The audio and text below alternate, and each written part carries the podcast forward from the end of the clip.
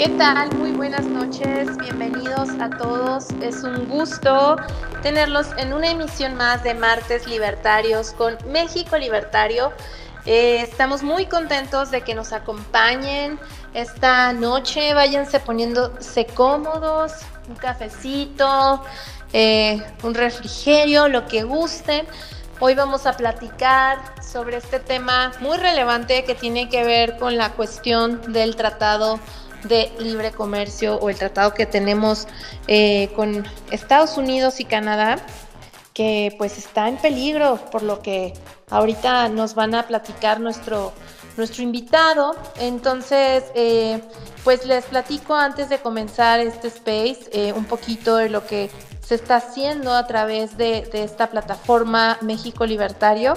México Libertario es un think tank que lleva más de 10 años difundiendo las ideas de la libertad en México y pues eh, a través de esta plataforma se ha acercado a los diferentes referentes a nivel internacional de las ideas de la libertad y dentro de toda esta actividad que se ha realizado se han hecho eventos, podcasts que también pueden encontrar en Spotify. Eh, igualmente eh, los invitamos a visitar el sitio web www.mexicolibertario.org en la sección Think Freedom, ahí van a poder encontrar sobre todo los papers intelectuales escritos por varios de nuestros invitados que han pasado por aquí. Uno de ellos es, el querido Sergio eh, Martínez, que, eh, es el invitado de hoy. Eh, por ahí también anda Sael Polo. y bueno, otros grandes referentes de, la libertad y que pues bueno, de que con su, su, elocuencia y, y, la forma tan acertada de aterrizar las ideas nos comparten estos papers y estos documentos. Así que visiten la página de mexicolibertario.org en la sección Think Freedom. Ok, pues bueno, vamos comenzando. Vamos a ir dándole la bienvenida a el eh, buen Sergio Martínez. Él es economista, escribe para todo público, así lo dice en su Twitter, y además, pues bueno, también es docente. Eh, a pesar de su juventud, no se dejen llevar, es un chico que trae la información bien mascadita y bien, este digerida para compartirla con nosotros. Entonces, pues vamos a darle la bienvenida a Sergio Martínez, economista, y hoy vamos a hablar consecuencias económicas del incumplimiento del TMEC. ¿Qué onda, Sergio? ¿Cómo estás? Bienvenido. Hola, Majo. Un gusto saludarte, un gusto a los que están aquí presentes y que nos acompañan esta noche para hablar de este tema tan importante. Eh, agradecido con ustedes y con el espacio que brinda México Libertario para estas pláticas. Nosotros encantados de tener a expertos como tú y sobre todo que nos pueden eh, aterrizar más esta información para entender qué está sucediendo, qué es lo que se está poniendo en riesgo con, con estos arranques y, comentarios pues un tanto infantiles de, de, este representante que tenemos en el gobierno, que es el presidente, eh, que no sé si todos se dieron cuenta, pero el señor respondió ante los señalamientos de Canadá y Estados Unidos de, de este tratado con una canción de Chicoche. A ese nivel tenemos nuestra política en estos momentos en México, siendo que eh, hay algo pues que se está jugando y que está muy en riesgo, Sergio, y pues es lo que queremos saber el día de hoy. ¿Qué, pasa si que de estas eh, pues decisiones, comentarios e incluso eh, inacciones del gobierno, pues se pone en riesgo este tratado? Adelante con el micrófono, Sergio. Claro, sí, un gusto.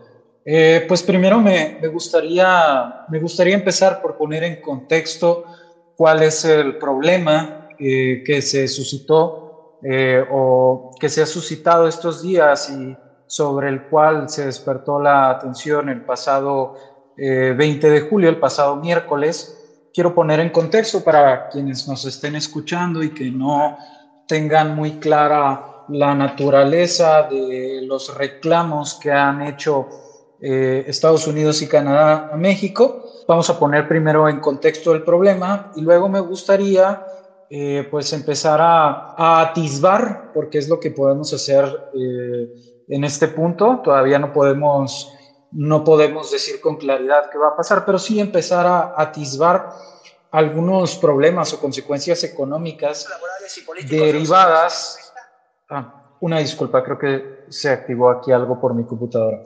Eh, me gustaría entonces luego atisbar algunas consecuencias económicas de eh, ah, algunas consecuencias económicas de los incumplimientos eh, sobre los cuales se ha señalado a México. Por ahí me mandaban un mensaje a... Ah, ok, no era para mí. Pensé que era un, mensaje de si se me escuchaba bien o no. Si no me escucho bien, te escuchas perfecto. Sí, ah, no te preocupes, yo te aviso. Ah, perfecto. No, muchas gracias. Eh, muy bien. Eh, ¿Qué es lo que está pasando? ¿Por qué es importante este problema del, del TEMEC? Lo que pasó es que eh, hace unos días hubo un reclamo por parte del gobierno estadounidense, en particular de la, de la oficina del representante comercial de Estados Unidos, Catherine Tai, me parece que es el nombre, si no en un momento lo corrijo, ah, hubo un reclamo del gobierno estadounidense de que México ha, estado privilegiando a la Comisión Federal de Electricidad y a petróleos mexicanos por encima de otras empresas extranjeras. Eh, como sabemos, el proyecto de este presidente desde que entró a gobernar ha sido un proyecto estatista, centralizador, y que devuelve o dota de mucho poder al gobierno eh, federal en el sector energético. Esa ha sido una de las jugadas principales del presidente López Obrador desde que él entró. Él tiene una retórica eh, vieja, ah, no, es, no es original de él,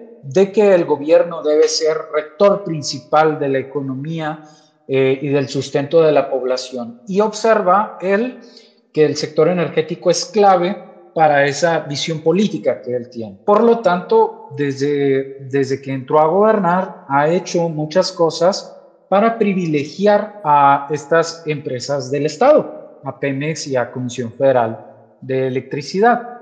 ¿Cuál es el problema? Eh, que en el tratado de México, Estados Unidos y Canadá en el TEMEC, México adoptó una serie de compromisos que deberían eh, detener a México de avanzar en esta senda. México adoptó por ejemplo, en el capítulo, ustedes lo pueden leer, les recomiendo mucho que, que, le echen un vistazo al TEMEC, está arriba en la página de GovMX. Si ustedes van, por ejemplo, al capítulo, es el 14, lo tengo aquí, si ustedes van al capítulo 14 que trata de inversión, ustedes van a leer el artículo 14.4 que dice así en la, en la fracción 1. Cada parte, esto se refiere a cada país, cada país otorgará a los inversionistas de otra parte, es decir, de otro país, un trato no menos favorable que el que otorgue en circunstancias similares a sus propios inversionistas en lo referente al establecimiento, adquisición, expansión, administración, conducción, operación y venta u otra forma de disposición de inversiones en su territorio.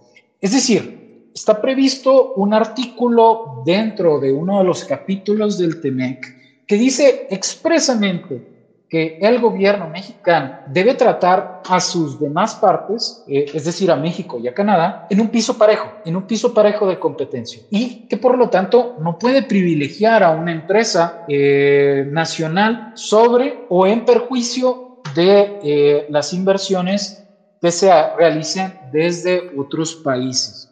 Entonces, algo que ha peleado el presidente López Obrador en los últimos días es que eh, el tratado no viola, perdón, que, el actuar de su gobierno no viola nada del tratado y que lo que se, está planteando con este escándalo es eh, desafiar la soberanía nacional del gobierno mexicano. Entonces ha vuelto el gobierno federal esto en una discusión no sobre incumplimiento, sino sobre una supuesta amenaza a la soberanía nacional. Y hace esto el gobierno amparándose en el capítulo octavo, eh, en el capítulo octavo del tratado. El capítulo octavo del tratado, si ustedes lo revisan, es un capítulo que garantiza la soberanía de México sobre los recursos de su subsuelo.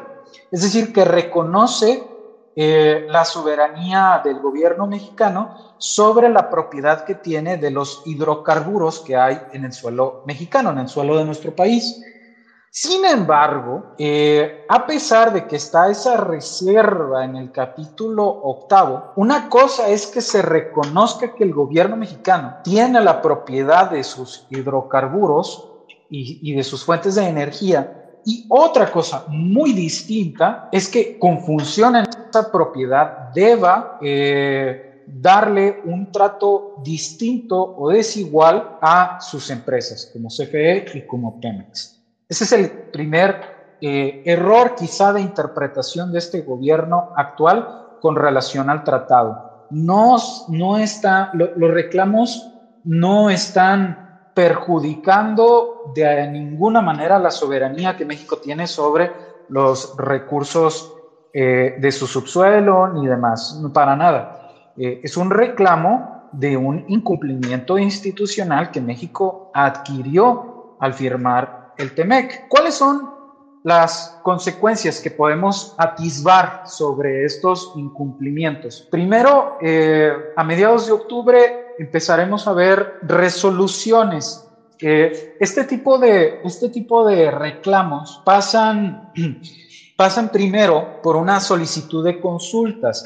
En esta, la solicitud de consultas es un mecanismo eh, de resolución de conflictos que intenta eh, evitar, evitar llegar a algo más agresivo.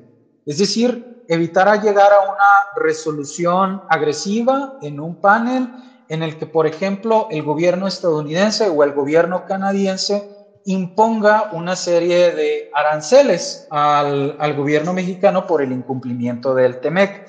Este paso, esta etapa de la solicitud de consultas, pues es una etapa eh, importante. Veremos cómo reacciona la Secretaría de Economía, que, seguramente estará involucrada en esa disputa, en esa controversia. Veremos cómo, cómo, eh, cómo se discute el problema ahí y si el problema se llegara a resolver ahí, eh, pues esto ya no tendría más grandes consecuencias económicas para nuestro país. Sin embargo, sin embargo, es muy dudoso que se resuelva en ese nivel. El peor escenario, que probablemente es el más realista actualmente, dado toda la retórica que ha seguido eh, López Obrador en su gobierno, el peor escenario es que esto llegue a un panel a un conflicto más, más eh, con mayor peso jurídico y eh, se resuelva en contra de México poner una serie de aranceles a productos que exporta nuestro país a Estados Unidos y Canadá. Ahora, suponiendo que lleguemos a este escenario en el que el gobierno estadounidense y canadiense le pongan aranceles a las exportaciones de bienes mexicanos, evidentemente, primero hay que, hay que decirlo, eh, poner un arancel como represalia a lo que está haciendo otro gobierno, un gobierno ajeno al tuyo, también te perjudica, perjudica a tus consumidores. Es decir, si yo pongo un arancel sobre las importaciones de acero de, del gobierno de este país o de tal país, yo perjudico a los consumidores de esas importaciones, definitivamente. Entonces, no es algo que el poner, eh, que el gobierno estadounidense y canadiense le pongan aranceles a nuestras exportaciones, no es algo que beneficie a Estados Unidos y a Canadá y destruya a México. Primero hay que entender eso. Es algo que también le costaría al gobierno estadounidense y al gobierno canadiense. Sin embargo, el costo sí sería especialmente importante para el gobierno para el gobierno mexicano. En particular, en particular sería importante para el gobierno mexicano porque nuestro principal socio comercial es Estados Unidos. Si ustedes revisan las estadísticas del Banco de México, es donde ustedes pueden eh, revisar esta estadística. Si ustedes revisan las estadísticas del Banco de México eh, del destino de nuestras exportaciones de distintos productos, van a ver que alrededor del 80-81% de nuestras exportaciones van a Estados Unidos y alrededor de un 3 o un 2.6, me parece que fue la cifra que, que verifiqué eh, ayer, ah, van a Canadá. que un 2.6 parece pequeño, pero no hay otro país, a menos de que estén más mal mis cálculos, en cuyo caso me disculpo por adelantado, no hay otro país que tenga un porcentaje de participación así de alto. ¿sí? Pero, pero con decir el 80% de Estados Unidos es más que suficiente para entender la gravedad del problema. Dependemos mucho de nuestro comercio con Estados Unidos particularmente, y esto es algo que hay que tener muy en claro, particularmente eh, en estos años de inestabilidad política y económica. Si ustedes observan las estadísticas del Producto Interno Bruto y la descomposición de estas estadísticas en los últimos años, van a ver que dentro del porcentaje del PIB, las exportaciones han ido ocupando un porcentaje cada vez más alto. ¿Qué significa esto o por qué está ocurriendo esto? Está ocurriendo esto primero por algo saludable, que significa que la economía se está abriendo más al comercio internacional. Eh, los, como, como economía nos estamos especializando más y estamos aprovechando más eh, nuestro intercambio con, con el extranjero, de manera que estamos produciendo una mayor proporción de bienes y servicios para consumo extranjero. Eso no tiene nada de malo, eso es saludable. Eh, pero eso lo que nos dice es que cada vez más es, cada vez más, es más importante para México la integración que tenemos con el resto del mundo, empezando por Estados Unidos, que es nuestro principal socio comercial. De manera que si bien eh, una represalia del gobierno estadounidense eh, y, canadiense a las exportaciones mexicanas eh, la pagarían sus consumidores, también la pagaríamos nosotros. La pagaría gran parte del sector exportador en México. Y no sería solo sobre un producto, sería sobre toda una serie de productos.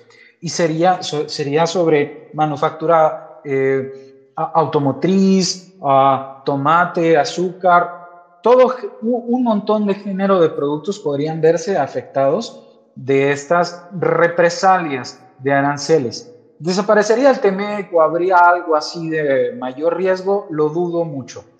Eh, tampoco no es como que esté en riesgo este tratado que vaya a desaparecer, pero claro que sienta un mal precedente, sienta un muy mal precedente si esto continúa así y si estos incumplimientos continúan, porque, bueno, el tratado también tiene una fecha de caducidad, son 16 años, lo que nos va a durar este tratado desde que entró en operación. Son 16 años, que es bastante tiempo o parece bastante tiempo, pero van, van lo suficientemente rápido. Y si sigue esta degradación institucional que hemos visto, eh, probablemente el comercio internacional dentro de 20 o 30 años va a verse afectado. Va a haber eh, los estadounidenses o los canadienses no van a querer entrar en ser socios comerciales de un país que incumple con, con lo que habían eh, estipulado en algún momento. Entonces, pueden ser, sí, noticias ya muy a largo plazo también negativas para nuestro país. Ah, hay que tener eso en cuenta, la principal consecuencia negativa que podrían tener las represalias de Estados Unidos y Canadá, que podríamos empezar a observar eh, el siguiente año, sí que podrían emproblemar a muchos sectores exportadores de México, a pequeños productores cuya producción depende eh, en gran proporción de lo que exportan. O sea, habría un impacto distributivo muy, muy importante y también... Eh,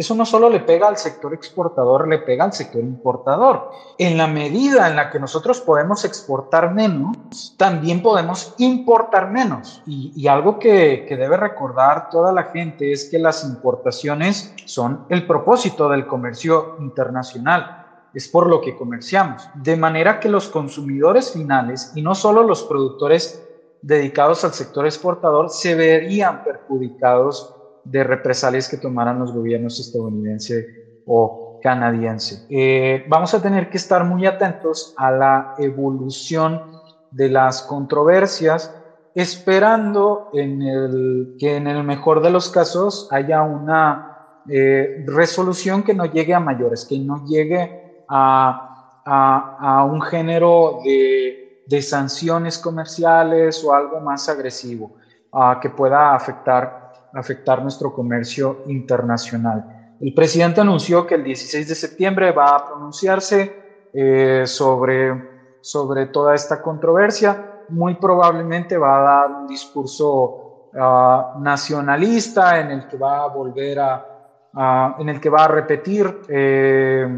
su discurso sobre sobre la amenaza a la soberanía de que intereses extranjeros se metan con cómo administramos nuestros recursos, pero es un discurso completamente equivocado en el que no debemos caer y debemos persuadir a la gente eh, de que esto no se trata de un asunto de socavar la soberanía nacional, se trata de cómo nos vemos frente al extranjero, se trata de cómo del Estado de Derecho que brindamos a otros inversionistas. Se trata de la estabilidad de nuestro marco legal e institucional. Cuando uno suscribe, mm, cuando uno suscribe un tratado comercial, lo hace porque espera estar a la altura de, de las controversias o de lo que se vaya a suscitar al haber intercambio de bienes y servicios entre jurisdicciones distintas. Entonces, todos los tratados comerciales eh, tienen cláusulas, tienen artículos con los cuales se trata de proteger a ciertos grupos de interés, lo cual es más que tiene todo el sentido del mundo. Yo, como gobierno estadounidense, si sé que el tratado va a permitir que, que, mi gente, mis ciudadanos inviertan en tu país, pues voy a tratar de proteger a mi gente de que tú le cambies las reglas del juego y la perjudiques. Porque si tú le cambias las reglas del juego, eh, perjudicas a inversionistas que arriesgaron capital y arriesgaron recursos para operar en tu país y luego me van a venir a reclamar a mí. Entonces yo tengo que eh, anticiparme a ese tipo de problemas. Y la forma en la que podemos hacer que esto funcione es que tú también eh, empieces a actuar de manera adulta y responsable. Ah, eso es lo que pide, que exige un tratado comercial. Y es importante cuidar esta vía institucional, porque otras vías institucionales alternativas eh, para, para liberar el comercio de México con otros países no son factibles todavía políticamente. A mí, en lo personal, que más me gustaría, por ejemplo, que el gobierno mexicano eh, simplemente dijera que va a eliminar todos los aranceles con todos los países y que no va a tratar a ningún producto extranjero de manera diferente a como trata un producto mexicano.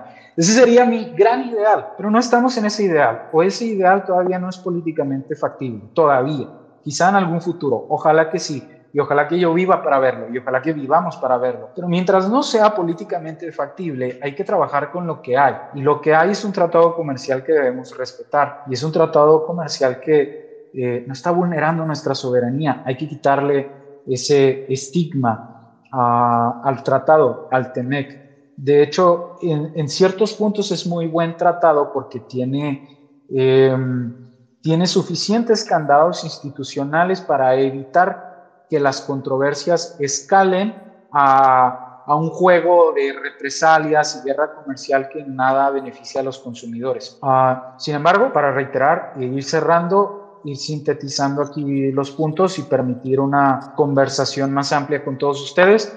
El riesgo es que eh, el riesgo de que esto siga así y de que eh, Obrador no comprenda que no puede seguir tratando de manera privilegiada a a CFE, el riesgo eh, es que veríamos represalias, sanciones comerciales a nuestro país el siguiente año, sanciones que si bien perjudicarían a los consumidores estadounidenses y canadienses, también perjudicarían a los consumidores mexicanos y perjudicarían a productores mexicanos de manera importante. Productores que hay que entender no la tienen tan fácil en nuestro país para adaptarse a otra línea de trabajo. Eh, uno de los grandes problemas de nuestro país es la gran inflexibilidad que hay en el mercado laboral. Pierde un trabajo un productor que estaba especializado en una eh, en una industria o, en un sector y no lo encuentra rápidamente, eh, rápidamente en otra línea de trabajo. No es fácil, no hay eh, tantas vías de escape. Por lo tanto, pues no hay que cavar más el pozo eh, en el que estamos y perjudicar todavía más a nuestros productores que muy apenas eh, empiezan a, recuperarse después de la pandemia y después de todos los efectos económicos negativos. Con esto, si gustan, eh, cierro como mi primera intervención y estoy eh, atento a, preguntas este, o comentarios que quiera hacer el público o alguien más. Perfecto, Sergio, buenísimo. Pues ahora sí que ya pusiste las cartas sobre la mesa, el planteamiento ahí está. Eh, la realidad también ahí está. Curioso lo que mencionas de hasta cuándo se va a posicionar el presidente al respecto. O sea, se va a esperar a una fecha patriótica, por así decirlo, precisamente para usar este discurso nacionalista y, seguramente que va a venir con tintes, eh, pues obviamente enfocados a, a la soberanía y todas estas cuestiones que siempre nos, nos venden, ¿no? Este este discurso en el que pues al final eh, te venden la idea de que las decisiones que están tomando la presidencia no te van a afectar. Pero es una clara realidad y, y el otro día fue una frase que me, que me gustó bastante que leí de cuando suben los impuestos, cuando a una empresa termina siendo afectada, los que terminan pagando las consecuencias siempre son los consumidores. O sea, al final los afectados van a ser los ciudadanos, tanto americanos como mexicanos. Entonces, lamentable que, tengamos este tipo de líderes que pues van a terminar afectándonos a todos, ¿no? Y como decía Sergio, apenas que estamos recuperándonos un poco de, todo este eh, problema económico que vivimos por la pandemia y, vienen con, estas decisiones absurdas, ¿no? Pero bueno, vamos a ir dando la palabra. Eh, por aquí veo que Juan Carlos Cal y Mayor eh, solicitó la palabra, así que eh, pues abrimos los micrófonos. Están listos para los que quieran hacer sus preguntas. Adelante, Juan Carlos, bienvenido. ¿Por, ¿Andas por ahí, Juan Carlos? Ahí está. Sí, hola, hola. Buenas ¿Qué noches. tal? Buenas noches. bueno, bueno, de acuerdo con todo lo que estaba mencionando Sergio, eh, nada más puntualizar algunos, algunas cosas que me parecen muy importantes. En primer lugar, que el, tratado se firmó originalmente cuando México estaba en un proceso de liberalización de su mercado, de privatización de empresas, este, como hizo Miguel de la Madrid, más de mil empresas paraestatales, eh, y, y hacia la integración hacia el mercado norteamericano, este, pero con un compromiso de ir gradualmente liberando la economía mexicana, es decir, apostando por el libre mercado. ¿no? Y, esto lo que ha, hecho, bueno, es que hoy tengamos una integración que, que, es difícil de romper porque nos afecta a todas las partes. Nada más que eh, los norteamericanos, los canadienses tienen otras alternativas. Nosotros no estamos como para ponernos, en mi opinión, con Sansón a las patadas. Por ejemplo, solo la industria automotriz genera un millón de empleos, por citar un ejemplo, en nuestro país. ¿No? De hecho, ya hay una discusión ahora sobre las reglas del tratado desde que anunció estímulos fiscales, o sea, unos subsidios, este, Joe Biden para eh, transitar hacia los autos eléctricos. Y eso lo está impugnando México, ¿no? Eh, está en proceso esa, esa, discusión. Eh, pero acá el tema es que, y no sé si escucharon el audio, el video donde pues sucede, dice que a pesar de que el presidente, cuando estaban cerrando ya los, los acuerdos del tratado, Jesús Seade afirmó que el presidente se comprometía y que lo había dicho una y otra vez a que ya no iba a modificar el marco legal este, en materia energética este, para, que se, para que se pudiera destrabar ese candado, esa, esta, para que pudiera dar certidumbre a la firma del tratado. Y en base a ello se hicieron inversiones que se estiman hoy eh, entre 10 mil y hasta 30 mil millones de dólares que de alguna manera México tiene que resarcir. Eh, por ahí Sergio hablaba de, de medidas retaliatorias. Esta palabra, retail, viene de, es una especie como de revancha, ¿no? Eh, de manera selectiva, por ejemplo, el presidente Calderón, cuando había el veto a, las importaciones de, a las exportaciones de atún, eh, impuso gravámenes a productos muy específicos de algunos estados y en Estados Unidos existe lo que se llama lobbying, es decir, hay un vínculo muy estrecho entre los, los senadores, los, los legisladores, con los, grandes, con los grandes intereses de las empresas, y esto hizo que pudieran llegar a un acuerdo. Es decir, México ya aprobó lo que es presionar a Estados Unidos, pero, pero estábamos en un proceso de libre economía. Entonces, lo que estamos viendo ahora son las consecuencias de un Estado, de un gobierno estatista que quiere, eh, que, está, que lo que hizo en pocas palabras fue privilegiar el consumo, poner en primer lugar el consumo eh, de, de, la generación eléctrica de la CFE y dejando en el último lugar a las energías alternativas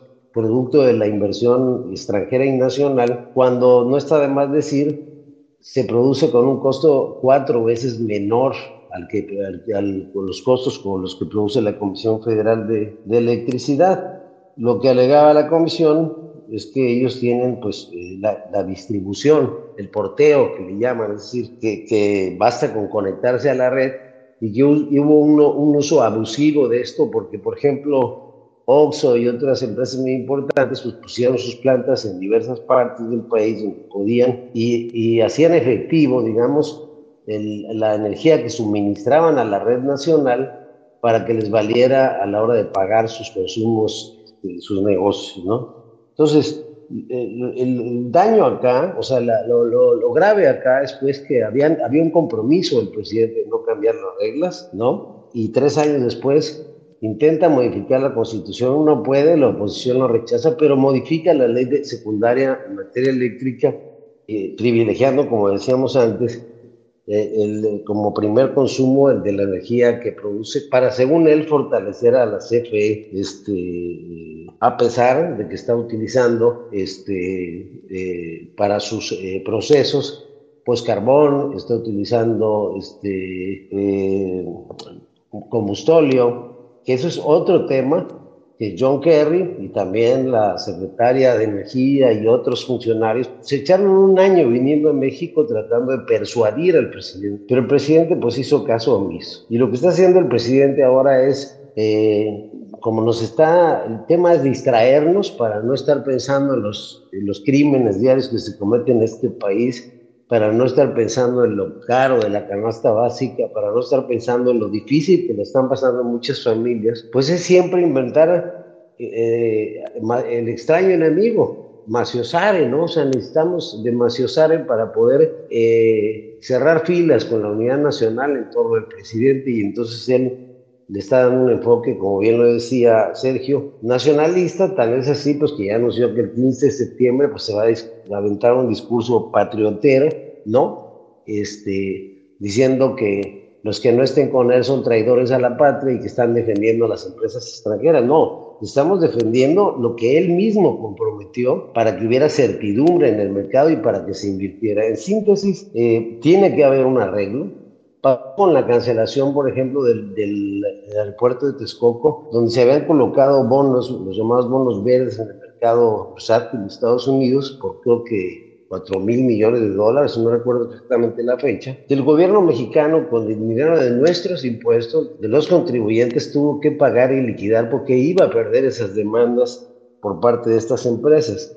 Ahora, eh, lo que finalmente va a hacer Estados Unidos es, pedir la restitución del daño y no solamente puede imponer selectivamente aranceles a ciertos productos donde quizá nos duela más o donde quizá nos haga reaccionar, sino también hay que recordar que dependemos en gran medida hoy día de la importación de los granos básicos que consume nuestro país. Eh, compramos maíz, compramos arroz, compramos frijol, compramos trigo, que es el que sirve para el pan. O sea, todos estos cuatro granos básicos eh, estamos importándolos en su mayoría de Estados Unidos. En México, el campesino que no utiliza tecnología, que no utiliza, eh, que no siembra en condiciones adecuadas, produce una tonelada por hectárea. En Estados Unidos se producen 20 toneladas por hectárea. De en esa materia el campo mexicano quedó fuera de competencia y en contraparte, por ejemplo, somos la, producción de aguacate se multiplicó eh, por 10 y somos hoy los principales exportadores de aguacate a los Estados Unidos, por eso se nos encareció a nosotros también ese producto. Ahora, pues para cerrar, estamos ante la tormenta perfecta, ¿no? Una situación de desabasto producto de la guerra con Ucrania, de granos básicos, los cuales, están de desabasto de, de, energía, de gas, de petróleo, y por otra parte, pues la pandemia, o sea, y, y esta otra pandemia que se llama la 4T, que nos tiene eh, eh, con un disparo inflacionario muy alto y que nos puede llevar a una recesión, es decir, es como la, el, el, último clavo al ataúd este, de la estabilidad económica del país.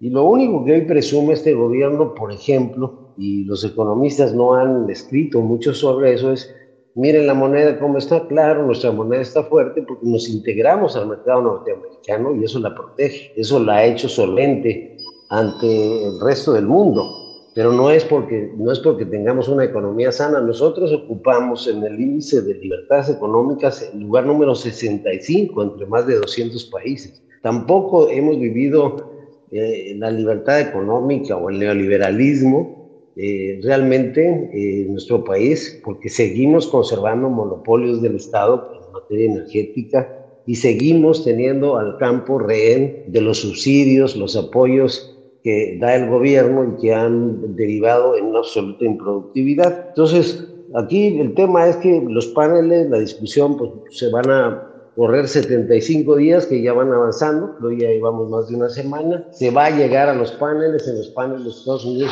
va a decir, bueno, ok, este, está bien, modifica tu constitución, eres un país soberano, tienes derecho a cambiar tus reglas, pero nada más que págame lo que ya invertimos, págame el daño que provocaste a las empresas que en el marco jurídico anterior decidieron invertir en nuestro país. Y como decía bien Sergio, pues eh, eso hace que México no sea un país digno de confianza para la inversión extranjera si va a estar cambiando las reglas del juego y sobre todo en materia económica, es decir, si vamos rumbo a una economía de Estado, si vamos eh, eh una, ni siquiera mixta, sino a un empoderamiento del Estado, del control político del Estado, porque no es siquiera un control económico eficiente, no son eficientes ni la CFE ni la Comisión Federal, y bueno, falta un rato para que Dos Bocas produzca su primer eh, barril de gasolina. Falta, eh, estamos, eh, hay que agregar pues los otros dos elefantes blancos que está haciendo el presidente, donde se fueron pues prácticamente todo el dinero de los contribuyentes estos seis años, estos cuatro años, y lo que resta del sexenio, Así que el, escenario es políticamente conveniente para el presidente porque lo va, lo va a agarrar por el lado del nacionalismo, va a decir que nos quitaron la mitad, toda la chairiza va a decir que nos quitaron la mitad del territorio, ese cuento de nunca acabar, ¿no? Un, territorio que en realidad casi nunca ocupamos, solamente lo marcamos en un mapa y que habitaron los, eh, los migrantes que venían de Europa pero el discurso nacionalista, el niño héroe tirándose con la bandera, pues les queda perfecto porque eso nos han inculcado desde niños a los, a los mexicanos y el presidente lo que va a hacer es, mientras se resuelven o no las controversias, que va a ser una tarea muy complicada para Marcelo Ebrard, para la Secretaría de Economía, para todos ellos, pues este, es pasar el tiempo, lucrar políticamente con ello y a lo mejor el gobierno de Estados Unidos, con esto concluyo, decide alargar el tema esperando que el cambio de gobierno haga que las cosas vuelvan a la normalidad este, y, que y, que, y que México respete sus acuerdos. Excelente, Juan Carlos. Pues muchas gracias. Bastante que aportar también. Y, y, pues así están las cosas en nuestro país. Sabemos que por, por alguna razón es de que, que el señor que está en la presidencia aún se siente tan empoderado y pues tiene que ver con esta parte, ¿no? De que él cree que, que realmente eh, bajo el discurso nacionalista y este discurso de que, que, que, los yanquis y que nos han saqueado y todo esto, pues va a llegar a las personas de alguna manera. Eh, pues que, que, que, sí generan este resentimiento, ¿no? Entonces, pues muy lamentable que, estemos en este momento, pero al final eh, para eso son estos espacios, para podernos informar, para poder brindar este intercambio de ideas, si nos pueden apoyar compartiendo, dando retweet, sobre todo a los tweets que están fijados arriba para que más personas se vayan uniendo y, y pues vayan participando también. Eh, los que están eh, escuchando, si gustan también solicitar el micrófono, adelante, son bienvenidos. Nos encantaría escucharlos también eh, sus opiniones. Y bueno, no sé, Sergio, si quieras comentar algo al respecto de lo que compartió Juan Carlos en este momento. Ah, totalmente de acuerdo con los puntos que mencionó Juan Carlos. Eh, mencionó algo muy, muy interesante. Lo único que, que, ha tenido como para presumir este gobierno ha sido la, la relativa estabilidad del peso en el mercado de divisas. Y ni siquiera, como bien lo apuntaba él, pues es un logro. Eh, de alguna virtud que haya tenido este gobierno, es algo que, que, se ha dado por toda una serie de factores.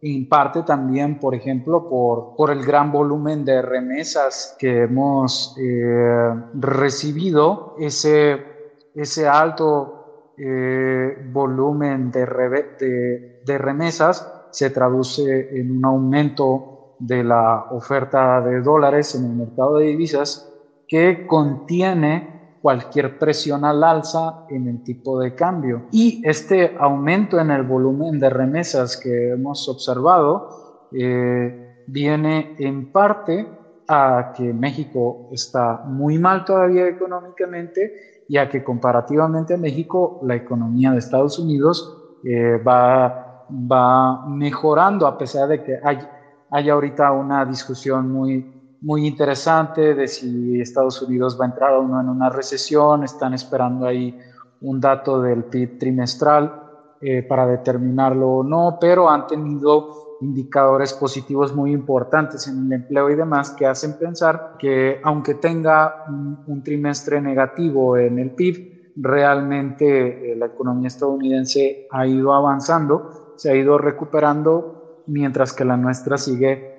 estancada y como hay esa, esa suerte de diferencial en el comportamiento de las dos economías, pues México se vuelve un, un receptor importante de divisas porque les va comparativamente mejor a los migrantes que están, eh, que viven ahorita en, en, Estados Unidos y que mandan sus ingresos a sus familias acá. Ese ha sido un factor que yo creo que no he visto que se toque tanto en las discusiones, pero ha sido me parece un factor importante en el comportamiento que hemos visto en el peso. Y fuera de ahí, ningún indicador macroeconómico importante en México eh, muestra signos saludables de recuperación. Las expectativas de crecimiento eh, económico de nuestro país están menguantes. Uno ya se ríe, ya, porque ya no queda de otra, uno ya se ríe. Eh, de, la expectativa que manejaba el presidente López Obrador al inicio en este sexenio de que íbamos a crecer a una tasa media de 6%.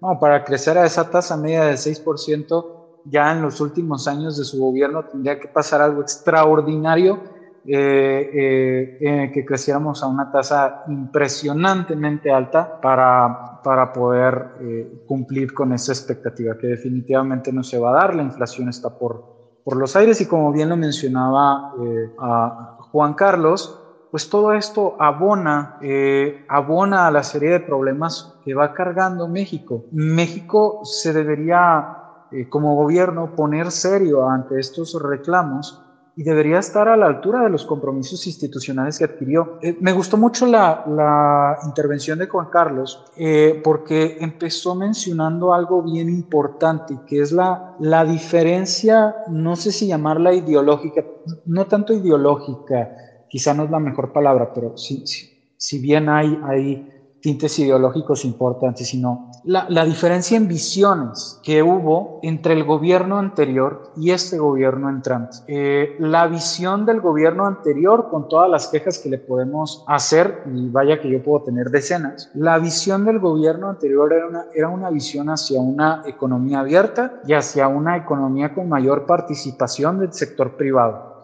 Yo les recomiendo mucho que busquen los libros que se publicaron en el Fondo de Cultura Económica sobre las reformas constitucionales eh, que hubo en México en el sexenio anterior y van a ver que los tecnócratas de, aquello, eh, de aquel sexenio tenían una visión muy clara del México que creían que, que era el México moderno, un México abierto a la inversión privada, un México que si bien mantenía esa mentada soberanía sobre los recursos del subsuelo, sí permitía eh, que eh, empresas especializadas y empresas capaces metieran su dinero y apostaran su capital en la extracción, en la distribución y demás. Un México que estaba abierto a comerciar con más participantes, con más socios.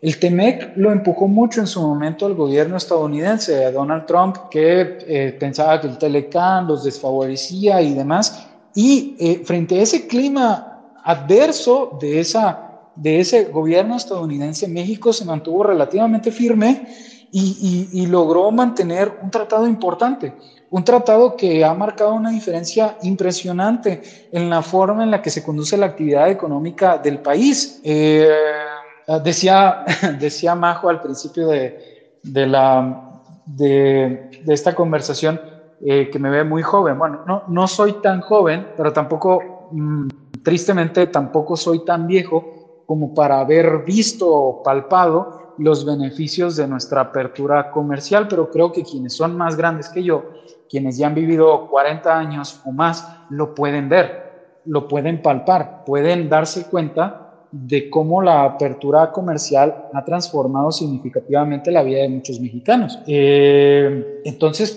proteger esa apertura comercial es importante. Tener la capacidad institucional para atender los reclamos de un socio comercial, reclamos que parecen justos, sin eh, recurrir a tonterías o estupideces como, como poner un, video de Chicoche en una mañanera, poder atender esos problemas de manera adulta y responsable es algo que deberíamos nosotros impulsar y deberíamos reclamarle al gobierno mexicano que atienda con seriedad eh, estos reclamos, que son justos. Ya lo decía yo, ustedes pueden consultar los capítulos del TEMEC, están disponibles en línea eh, no, son, no son de difícil lectura, son bastante claros. Y en el capítulo 10, en el capítulo de inversiones, está explícito que no se puede tratar a otra parte, es decir, a otro país de una manera injusta o, de una manera de una manera distinta a, a, la que tú tratas a empresas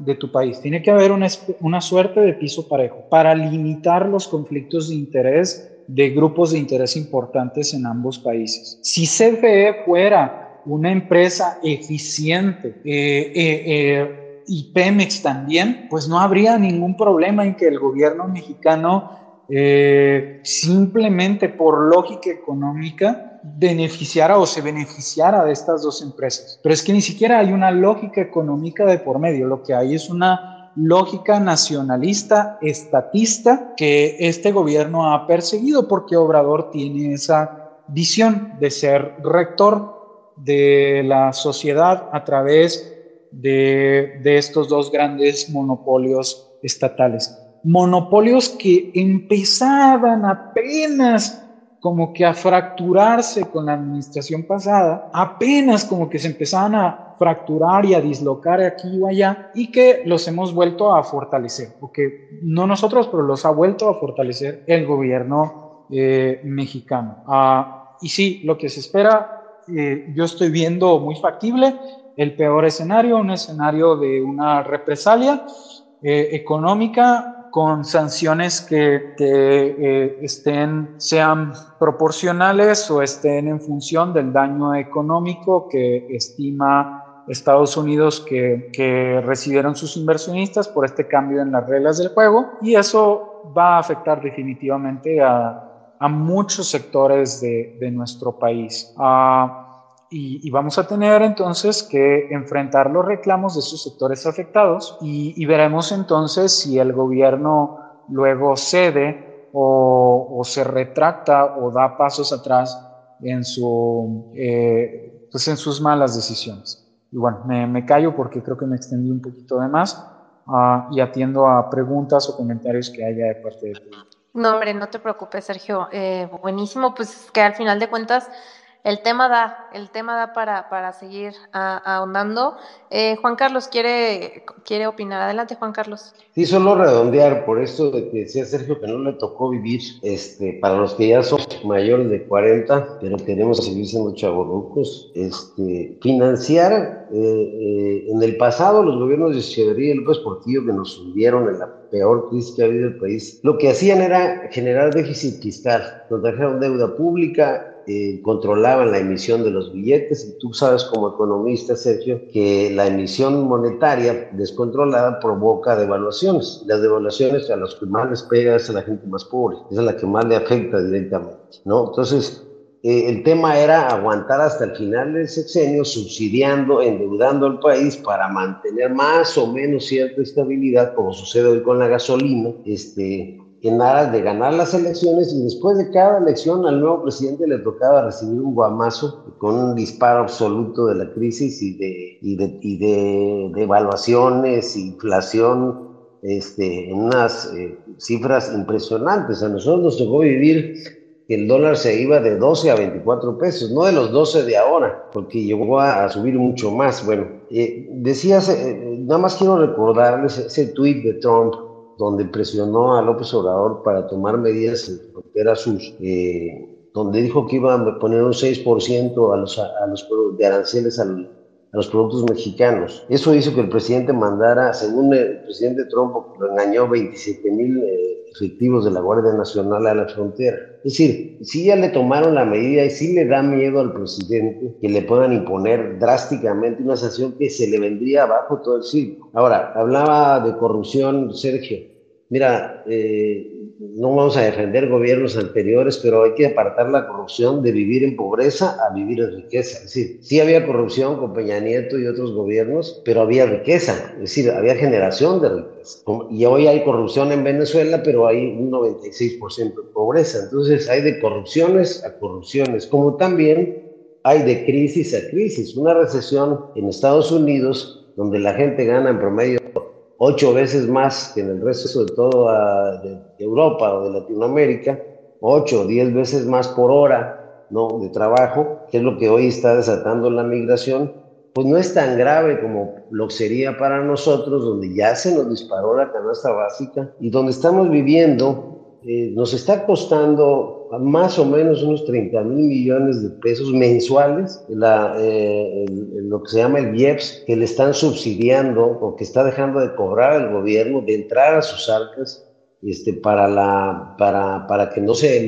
La, la, gasolina debería estar más o menos como en 28 29 pesos, pero ese precio que hoy vemos de 22, 24 se sostiene así porque el gobierno está dejando de percibir ingresos. Llevamos ya tres años con déficit fiscal, llevamos ya tres años con la mayor recaudación porque el SAT ha endurecido las medidas para obligar a los, para controlar todos nuestros movimientos de los que pagamos impuestos, eh, de tal manera que a la clase media, a las pymes de este país, es a los que nos está tocando soportar bajo los hombros todo el peso de los derroches de este gobierno. No es a Carlos Slim, no es a Ricardo Salinas Pliego, ellos siempre se van a acomodar con el gobierno y lo estamos viendo, ¿no? Entonces, y por otro lado, lo lamentable es que las expectativas de crecimiento de México eran mayores. Ahora que vino la pandemia, eh, eh, las empresas norteamericanas tuvieron problemas en la cadena de distribución, este, en su logística, porque importaban productos eh, o armaban productos que venían producidos en diferentes partes del mundo. Y entonces es lo que se llama el offshore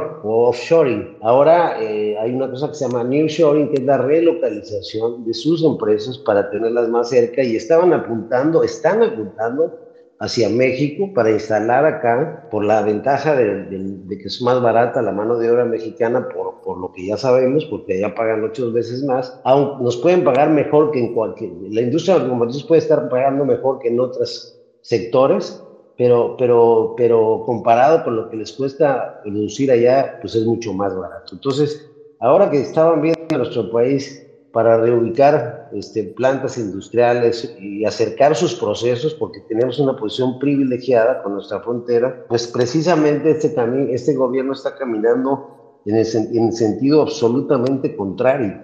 Ya quisiéramos que la CFE, hablando de otro tema, o la OPEMEX, pues se administraran como se administra en Noruega, por ejemplo, la industria petrolera, que es estatal, pero con inversión privada Acá lo que el presidente quiere es un monopolio costosísimo de producción, que es el de la CFE y el de, la, del de Pemex, para manejarlo políticamente. A Tabasco le perdonaron 11 mil millones de pesos de deudas a la CFE porque se le antojó al presidente. Y ninguna empresa puede funcionar así. No ha nacido quien cuide lo ajeno. Y si Pemex es de los mexicanos, pues dígame dónde está mi acción para que yo la venda y la invierta en algo más rentable y más productivo, porque todas las calificadoras de riesgo ya pusieron contra la pared a las dos paraestatales mexicanas, porque sus sindicatos, porque la corrupción de sus directivos, los negocios que se hacen y, que están haciendo con adjudicaciones directas ahora en Dos Bocas y en todos los demás elefantes blancos, pues nos estamos costando muy caro. Estamos viviendo a Luis Echeverría y a López Portillo juntos en este presidente. Cierro diciendo que es el problema de la educación en nuestro país, la cultura parasitaria. Aquellos que creen que tienen derechos, pero no saben lo que es cumplir con obligaciones. El presidente jamás ha tenido ni siquiera una tienda para saber lo que es pagar luz, pagar una renta, pagar un, salario en una quincena. Y los que piensan como él, pues son bastantes en este país y son los que hoy aplauden al presidente porque están recibiendo subsidios con el producto del sudor de la frente de los que trabajamos. Como dice Javier Milei, hay que leer La rebelión de Atlas, de Anne este, que fue una libertaria, eh, para dividir el país en dos, entre los que trabajan y los que nada más piden que se les pague educación, salud y todo de gratis. Vamos a ver qué, queda de este país. Pues va a quedar una parte de México muy rica y va a quedar una parte de México muy pobre, donde debe haber quien los mantiene. Ese es el gran problema de nuestro país, que, hay una cultura parasitaria que no nos deja crecer y esa cultura parasitaria está enquistada en el poder hoy más que nunca. Buenísimo, pues ahí tenemos eh, varios aportes, eh, bastante mm, sustento para entender de dónde viene pues toda esta este discurso populista y dónde vienen estas decisiones que, que está tomando este gobierno para los que todavía sigan creyendo que este gobierno no es de izquierda, créanme que esto y más es que hace la izquierda. Eh, infestar con ideas nacionalistas, em, de odio hacia el extranjero. Eh, lamentablemente mucha gente creo que no tiene claro lo que, lo que es realmente eh, la esencia de un gobierno de izquierda, porque eh, están tan cercanos la izquierda o el socialismo al fascismo, al nazismo, a todos los colectivismos que la gente no logra percibir y dice, ay no, ya porque López Obrador es cristiano, ya no es de izquierda. O sea, a esos absurdos llegamos para darnos cuenta de que, eh, para, perdón, para defender estos absurdos de que el socialismo puede funcionar, pero pues no, aquí tenemos las consecuencias.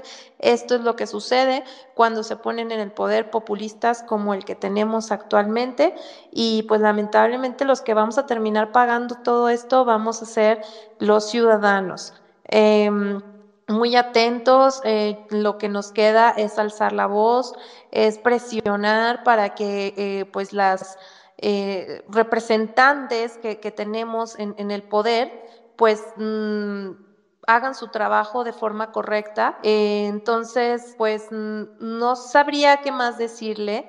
Eh, a, ahorita a las personas que nos están escuchando, solamente pues no hay que dejarnos, porque si nos quedamos callados, esto va a seguir creciendo, eh, en, escalando en cosas más graves, ¿no? ¿Tú qué piensas, Sergio? Sí, eh, definitivamente. Es, esto es una parte más del deterioro institucional fuerte que ha traído López Obrador desde el comienzo de su gobierno un deterioro institucional que parece y se siente deliberado, porque eh, el, primer, el primer paso para adueñarse y de, instituciones importantes es empezar a destruirlas, empezar a destruir los contrapesos que, que, ellas ponen a las decisiones que puede tomar. Eh, el TEMEC, el TEMEC, pues es al final del día, al final del día eh, requiere ciertos compromisos para poder funcionar adecuadamente y al final del día si el gobierno mexicano decide no seguirlos, pues no, no va a desaparecer el TEMEC de la faz eh, de la faz de los tres países, tendría que pasar algo exageradamente ridículo o fuerte. Lo que va a pasar es que eh, pues vamos a pagar las consecuencias. Ah, le van a dar cancha libre al presidente para que al final haga lo que su majestad quiera, pero vamos a pagar las consecuencias. Y si, eh, y si se pierde ese terreno ganado ah, y que, costó, eh, pues fácilmente se va a empezar a perder en otros campos. Fácilmente se va, eh, se va a deteriorar todavía, todavía más los contrapesos institucionales existentes. Y este gobierno que está enquistado en el poder va a seguir adelante y va a seguir ganando cuotas entre los mexicanos. Ah, hay que, ah, tenemos que empezar a, comprender eh, que, más importante incluso que, esta idea eh, fantasmagórica, nebulosa de la soberanía es el bienestar económico de la ciudadanía. la gente no come soberanía. Eh, yo no como soberanía. No me pagan con tantos pesos de soberanía. Me pagan dependiendo de las condiciones económicas que haya en mi país, de las oportunidades de empleo que haya. Eh, es hacia allá, hacia donde tenemos que ver. El mexicano parece todavía enamorado de, de discursos, de contextos históricos que ya no son el nuestro. Eh, el mexicano está enamorado de, de, de esos eventos como la expropiación petrolera y los mexicanos vendiendo gallinas para reparar a los inversionistas estadounidenses que perdieron con la expropiación pero ese enamoramiento es un enamoramiento que tenemos que ir abandonando. No estamos ni siquiera en ese contexto. Discusión aparte, si fue mal o bien eso, yo creo que estuvo mal. Todo, todo, muchas cosas malas vinieron después de, ese evento, pero eh, seguir enamorados de ese contexto histórico y de lo que entonces reinaba, pues nos tiene en la situación actual eh, y no vamos a poder salir de ella mientras mientras siga este discurso. Veo manos levantadas, entonces, eh, para no adueñarme del micrófono, con mucho gusto estoy atento a, los comentarios. Perfecto, Sergio, pues vamos a ir dándoles la palabra. Eh, aguántanos tantito, Juan Carlos, para ir dando, rolando micrófonos. Vamos con Angélica, que está por aquí. Angélica, hola, bienvenida, adelante. ¿Qué tal? Buenos, buenas noches. Pues estoy escuchando muy atentamente. Y pues sí, efectivamente, mm, nos encontramos en una coyuntura que más bien, eh, lejos de beneficiarnos, parece hasta como de brujería porque tenemos todo en contra, ¿no? El problema es que ante las los constantes ataques de parte del Ejecutivo, no solamente presidenciales, sino de todo el gabinete, porque es toda la carrocería, eh, se encargan de dispersar mentira tras mentira, tras mentira, tras mentira, y eso eh, de alguna manera alimentado de manera muy, muy importante eh, sobre la ignorancia de la gente, y no de manera despectiva, sino de que eh, a falta de una buena información y de que igual por parte de la misma población, que si tenemos la información lo hagamos transmisible a los demás. Y pues se van con el mismo discurso de este tipo, ¿no? Y es lamentable porque lejos de ir hacia adelante, pues ya lo vemos, vamos en retroceso y, y uno de los puntos que nos vino a trastabillar más aún de lo que de por sí ya estaba mal desde 2019, con la pésima administración pública que empezó a desmembrar toda su estructura, eh, la pandemia y luego la guerra ruso-ucrania, bueno, pues nos vino también a, dar así como el estoque, el estoque semifinal, no quiero decir final porque pues todavía falta mucho, ya se avisó a la recesión para 2023, ya diversos organismos internacionales, analistas y demás han dicho que si bien nos va para 2026 vamos a ir despertando del letargo, pero para 2026, bueno, pues estamos hablando de cuatro años en los que nosotros vamos a estar inmersos en una transición política en la que si nos descuidamos, pues vamos a seguir con la misma historia. Y yo creo que hasta peor. Eh, mucho se habla de un gobierno de facto, mucho se habla de pues unas marionetas llamadas también corcholatas, que vengan nada más a darle continuidad a la retórica presidencial, que ya sabemos cuál es y no, eh, no tiene caso repetirlo.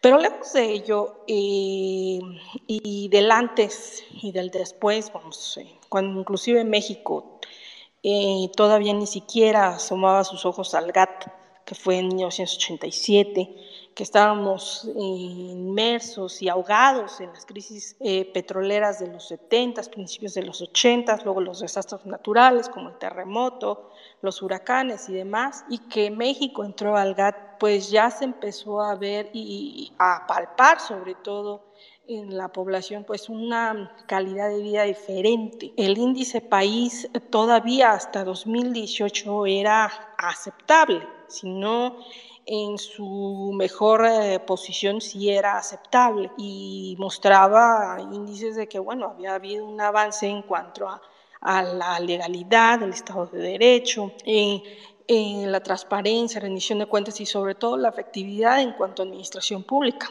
El problema comenzó en 2019, cuando, vuelvo a repetir, la administración pública viene a marcar un cambio terrible y pues la desmembró. Este gobierno la desmembró empezando con cambios estructurales en su organización y ya no se diga de los despidos masivos y, e injustificados de servidores públicos que si no tenían eh, mucho que hacer políticos sí tenían el expertise administrativo que justamente se necesita para llevar a buen puerto políticas públicas que lleven a un mejor país. Ese fue el problema, ¿no? Todos los compromisos políticos de compadrazgo y el, el nepotismo, toda su expresión que esta 4T ha venido a restregarnos en la cara, porque además lo hace con todo cinismo, sabiendo, como lo he dicho en ah, diversos spaces, es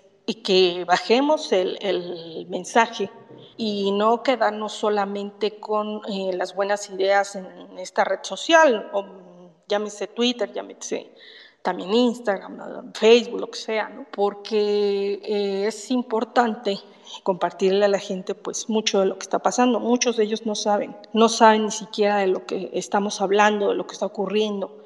Si uno les dice, ¿sabes qué? Eh, ahorita hay una problemática por el TMEC, fíjate esto y esto y esto. Ah, pues sí, qué bueno. Entonces yo creo que sería eh, nuestro, nuestra tarea más eh, prioritaria, bajar este mensaje con palabras simples, con frases completamente entendibles para que así mm, dispersemos el, mensaje.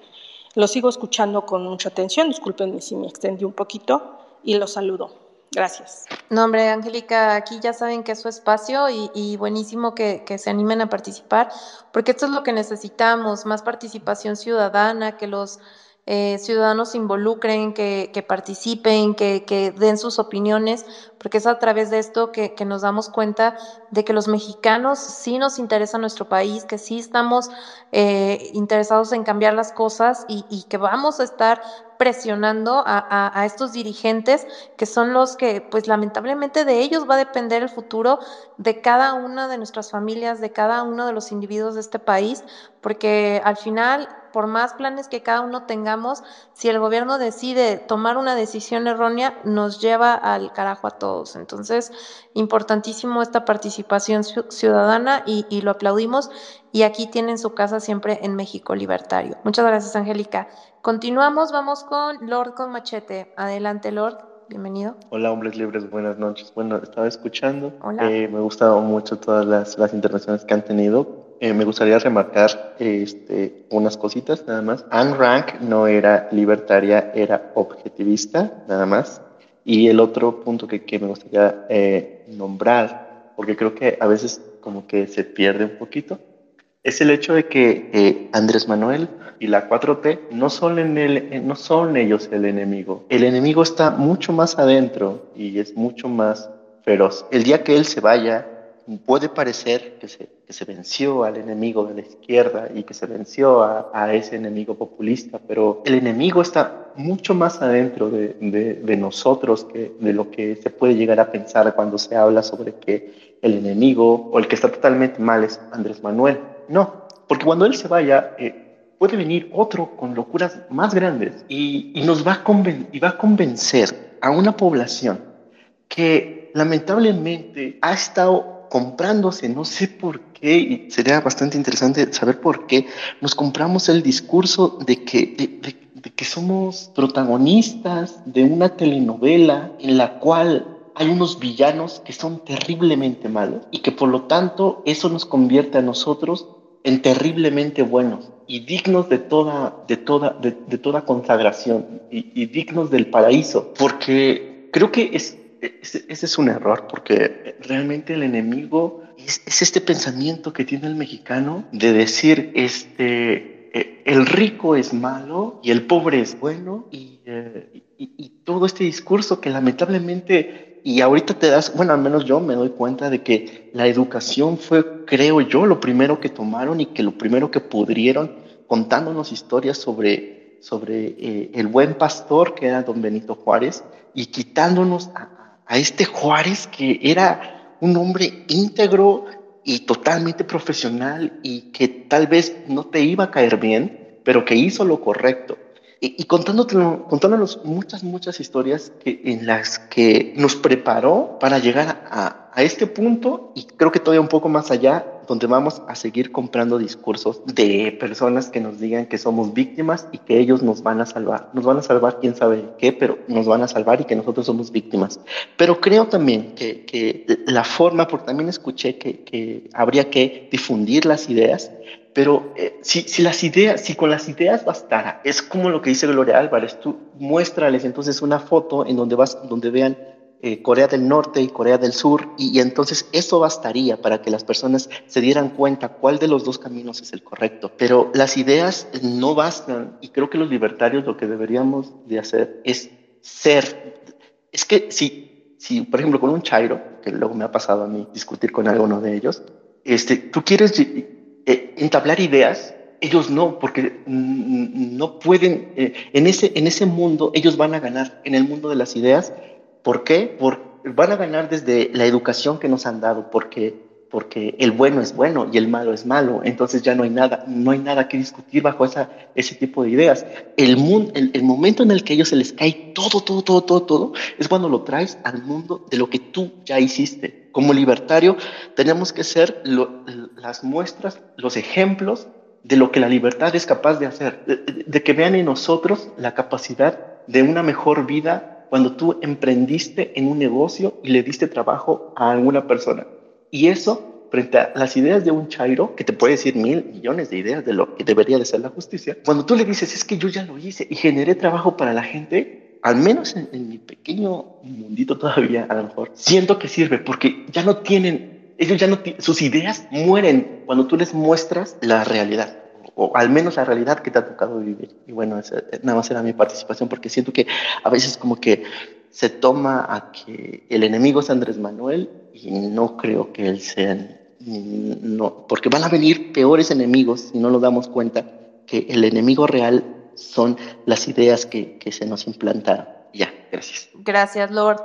Totalmente, es, y es, lamentable porque lo vemos actualmente con la supuesta oposición eh, que existe en México.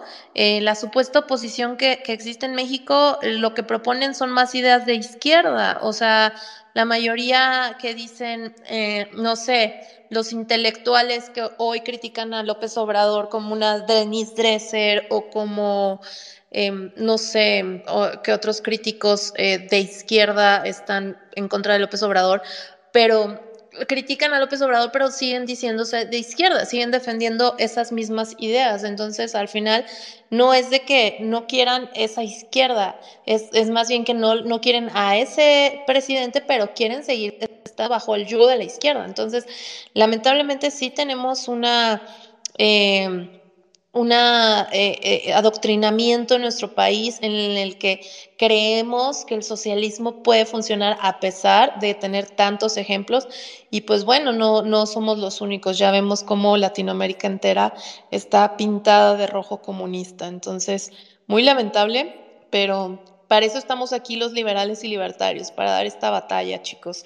Eh, yo me gustaría, antes de darle la palabra a Juan Carlos Solao, citar una frase del maestro Antonio Escotado que dice que a los liberales libertarios eh, no pueden callarnos de otra forma que no sea encarcelándonos o, o, silenciándonos, porque nosotros nos defendemos con la elocuencia, con los datos, con las con la evidencia y entonces solamente el error necesita del gobierno para poderse defender. Pero bueno, ahí les dejo esa frase. Adelante, Juan Carlos. Oye, pues los felicito muchísimo a todos, Angélica, Lord. Es, cierta la precisión que hace, pero te habría que empezar a explicar lo que se trata ser objetivista y yo creo que eh, podría caber dentro de lo libertario, pero sí es, es, correcta su apreciación. Lo que dice Angélica también es muy cierto y lo que acabas de decir de esta oposición que tenemos en el país es que eh, eh, como es electoreramente rentable, siguen ofreciendo, por ejemplo, los subsidios a la pobreza. Miren, yo soy, yo soy de Chiapas. En Chiapas después del movimiento zapatista, pasó el presupuesto federal de 4 mil millones en el a 16 mil en el 98 y hoy somos el quinto estado que más presupuesto recibe, este, pero todo se va en gasto social. Tres de cada diez pesos se los llevan los maestros que se dedican a, tapar calles y a vandalizar, pero cuando hacen exámenes de evaluación salimos en los últimos lugares. Esto, si hay un ejemplo del fracaso de la política asistencialista, Chiapas. Dicho de lo anterior, para entender lo que dice Lord, para entender que el problema no es solo López Obrador, son esos 30 millones que votaron por él son esos 22 millones que están recibiendo subsidios y que están muy contentos este, recibiendo ese subsidio con el dinero del sudor de la frente del vecino que sí trabaja, eh, pues son mayoría. Por eso la, la, apuesta del presidente fue en su primera campaña primero los pobres. Sacó una simple ecuación y dijo hay más pobres que ricos y entonces si, si los ponemos primero pues van a votar por nosotros y vamos a ganar. Eh, eh, esa era la lógica y hoy la estamos viviendo. Pongo el ejemplo de la independencia de México esas 80 mil personas que se fueron sumando desde, desde que Hidalgo eh, libera a los presos y empieza a llamar a la independencia de México, ¿ustedes creen que esos 80 mil eh, eh, pobres que había entonces iletrados este, sabían lo que era la independencia? ¿Sabían por lo que estaban luchando? No, lo que hicieron fue ir a, saquear en Guanajuato varias ciudades, a violar, pero sobre todo a saquear y a, y apoderarse de, eso fue el estímulo que los hizo participar en la guerra de independencia, pero no sabían, este, ni, ni compartían, ni entendían las ideas de un México independiente. Eso ya sucedió quizá después con, con Morelos. Pero bueno, a mí sí me, gusta hacer me gustaría hacer una precisión ideológica, porque por ejemplo, el presidente yo sí considero él tiene una disfunción ideológica. Él, llama conservadores a quienes defienden al libre mercado y eso, y eso es un error. Conservador es él, que no ha estado a favor de la lucha feminista, tampoco es así como que muy fan de los derechos de la comunidad LGTB, este, y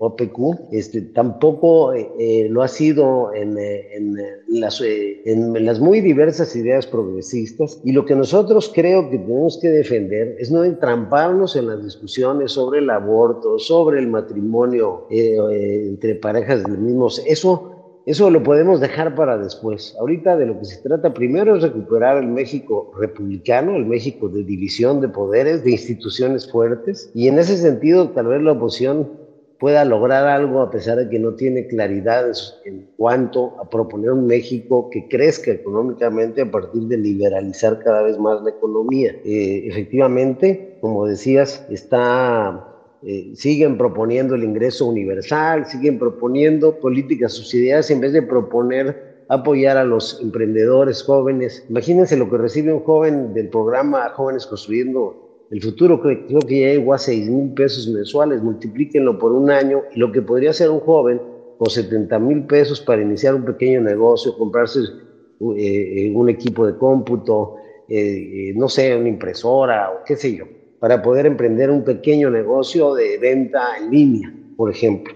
Este, eh, eso no lo está estimulando este gobierno porque lo que quiere es que la gente dependa de los subsidios porque eso es lo que le da votos, eso es lo que le da votos. Entonces no es fácil la tarea, como bien lo decía Lord, es un tema complicado que tiene que ver con la educación que recibimos durante generaciones. López Obrador es consecuencia de esa educación, es, es consecuencia de una educación que es gratuita, de empleos y, derechos que, les son dados, pero que alguien generó esa riqueza para que les llegara a ellos y esa, esa riqueza la genera la iniciativa privada. El presidente es autoritario, pero también fue autoritario Pinochet, nada más que con una pequeña diferencia. Pinochet este, siguió las reglas de Milton Friedman y logró Imagínense lo que acaba de suceder en Chile, es una tragedia. Eh, eh, es el único país de toda Latinoamérica que redujo a menos de 10% la pobreza y aún así ganó la izquierda. Entonces, el, tema, como bien lo dice Lord, está bastante complicado porque tienen mucha ventaja quienes eh, ofrecen, este, cuando no les cuesta, pues regalar subsidiar a través de programas asistenciales todo, todo, todos los, todos los la manera de vivir y sobrevivir de, la gente. Entonces, yo creo que sí, el presidente es conservador, es autoritario, pero lo más grave y lo que nos debe preocupar es que es estatista y el Estado no es buen administrador. Lo que, nosotros debemos de luchar, este, de, lo que, de lo que se trata, entiendo yo, el Partido Libertario, y voy a cerrar diciendo esto, es hay que escuchar a Axel Kaiser, eh, hay que seguir a Javier Milei en las redes sociales, el economista argentino. Eso es un fenómeno muy interesante porque es una mezcla un poco de populismo con ideas de mercado, porque tuvo que ser disruptivo, tuvo que ser ofensivo incluso contra lo que llama la casta política parasitaria y vividora para poder ya ahorita que están en el suelo, debajo del subsuelo los argentinos, comprender por fin de una vez por todas que necesitan liberalizar la economía, apostar por la libertad, que es el respeto a la propiedad privada y que es el respeto a la libertad de hacer comercio. Las cifras, pues basta comparar a los países. Los países con menos libertades económicas son los más pobres, Venezuela, Corea del Norte, Cuba, y los países más ricos que dicen tener democracias, eh, que dicen implantar la democracia social, que dicen que es una especie de izquierda en Europa, pues no es izquierda, es libre mercado puro y duro. Este, no tiene casi nada de, esa izquierda que conocemos en Latinoamérica. Entonces, pues la batalla es, es complicada y por eso yo celebro que apostemos por eso, que veamos lo que está pasando con estos nuevos pensadores, de, si los quieren etiquetar en la derecha, valga, no importa, este, y no revolver los temas que tienen que ver con la moral, que tienen que ver con, con ciertos preceptos este, de, conservadores, con la necesidad de apostar por el libre mercado, que es la única manera en que este país va a salir adelante. Y, y, por ese camino íbamos hasta que llegó este gobierno, aprovechándose de que los estados del sur pues nunca se apostó por la inversión, sino por la extracción de sus riquezas naturales. En Chiapas las presas hidroeléctricas, en Tabasco el petróleo, en Campeche también, pero nunca se apostó por ver el potencial que, que se tiene económicamente, eh, sino a subsidiar a la pobreza, mientras extraían la riqueza natural y la aprovechaban. Entonces, ese es el gran problema de México, que la, desigualdad eh, resulta que los más pobres son, por, cierto, los, este, los que más crecen. Chiapas está creciendo el doble de la media nacional, porque el Estado está subsidiando cada hijo que tiene las comunidades más pobres. Y entonces, pues cada vez son más y es lo más rentable, eh, este, políticamente hablando. Y entonces, pues desgraciadamente, no veo en la oposición, y termino ya con esto, y agradeciendo sus atenciones, a mis participaciones, y felicitándolos a todos porque han tenido eh, comentarios muy, muy oportunos, muy, eh, que nos han ayudado a sumar ideas, a, darles forma, este, que la tarea no es fácil, que México tiene que cambiar su forma de pensar y eso no es una tarea fácil porque venimos de generaciones educadas de otra manera, este, Miren, hoy se están construyendo 1.500 kilómetros con tantas dificultades del tren Maya y Porfirio Díaz construyó 20.000 hace más de 110 años. O sea, ¿cuál es la diferencia? Eh, que había inversión extranjera, que era tecnología probada, que no estábamos improvisando eh, y, y que se sabía lo que se quería hacer. Se llegó a todo el país prácticamente.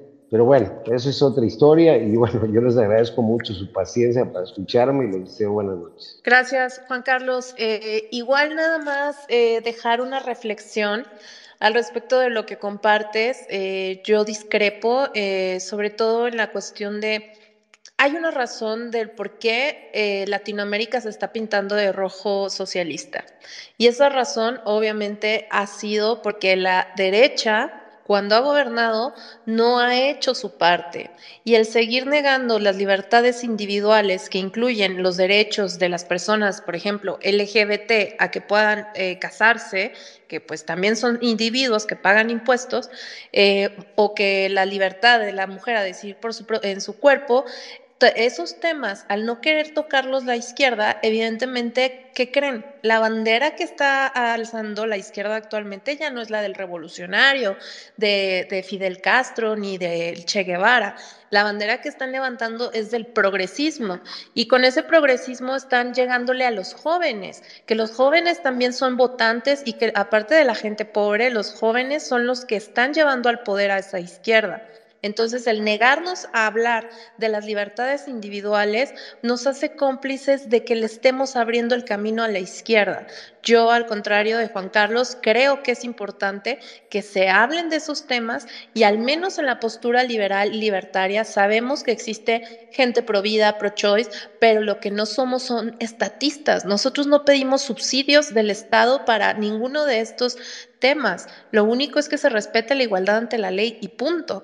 Y eso lo tiene que saber la gente, dejar de, irse a un extremo o al otro, porque sí hay otra opción, sí hay una opción en la que se respeta la libertad de los individuos, se respete al otro y que nada tiene que ver con estos estatismos de izquierdas o derechas. Entonces... pero, pero no me expresé bien, estoy completamente de acuerdo contigo. libertario tiene que respetar la libertad individual. Yo tengo una formación de abogados y si se, para mí, si se quieren juntar cinco a vivir en una casa, pues es un problema, es un problema de ellos. Es su, es su derecho a ser individuos y hacer con su vida, eh, sin que afecten a los demás, lo que se les dé la gana. Por supuesto que estoy de acuerdo con todo lo que estás diciendo. Y por supuesto que la izquierda, al abrazar estas ideas este, llamadas progresistas, está ganando un terreno porque se acabó el discurso del, proletariado, que es lo que plantea Agustín Laje, es lo que llama la batalla cultural y la tenemos también que dar.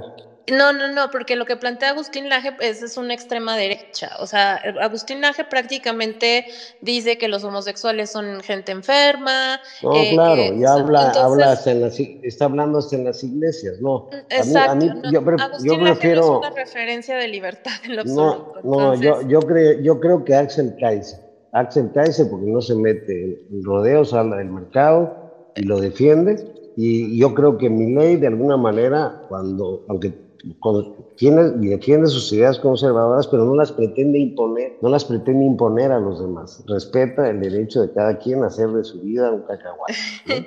Perfecto. Entonces estamos pues completamente de acuerdo. Ya, nos estamos desviando bastante del tema central. Volvamos al tema central ya para, porque igual estos temas nos podrían dar para hablar mucho. Sé que, hay inquietudes al respecto, pero bueno, eh, por respeto al invitado que tenemos aquí y que pues eh, después de su ponencia, este, pues él es el que tenía pues esta, esta oportunidad de, compartirnos su conocimiento, eh, pues me gustaría eh, darle la palabra a Angélica, que tiene por ahí la mano levantada, no sé si sea para retomar el tema de lo que estábamos hablando sobre el Tratado de Libre Comercio, o si, eh, si es de lo del tema que estaba exponiendo Juan Carlos, pues ya, ese ya quedó, dejamos, lo dejamos descansar por el momento.